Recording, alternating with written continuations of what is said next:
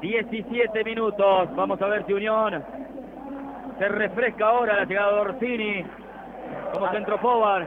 Ojalá lo empate Unión y lo de vuelta lo gane. Está jugando mal el equipo de González como nunca hasta ahora. Federico Vera al lateral para Orsini. Orsini que la peinaba. El rebote y está de derecha. ¡Gol! Zenón. ¡Gol! Zenón. ¡Gol!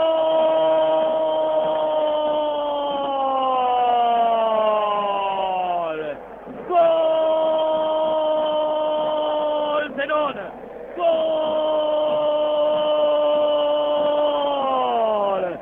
¡Gol!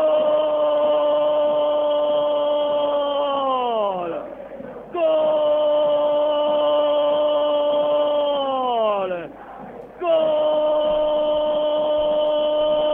¡De Unión! ¡De Unión! ¡En Rosario!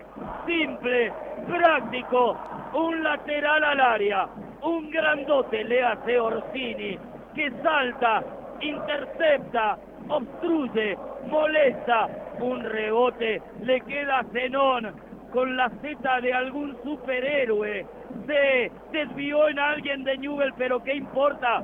Al parante izquierdo para embarazar la red del arco de Hoyos y hacerle un hoyos al arco de Newell en el Parque de la Independencia, de vereda en vereda. Se saludan queriéndose de verdad, con miradas cómplices. No se puede disimular la felicidad de los hinchas de Unión y de los jugadores festejando este gol. El guiño ofrece desbordante momentos de ternuras, eternamente agradecido Zenón de ese centro, de ese rebote, candombero momento, cumbiambero para Unión para festejar, Zenón a los 17, Unión 1, ellos 1.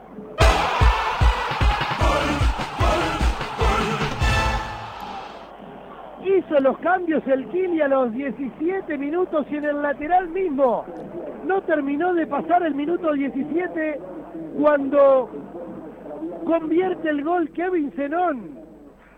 Con participación del hombre que acaba de hacer entrar el Kili González, que es Nicolás Orsini.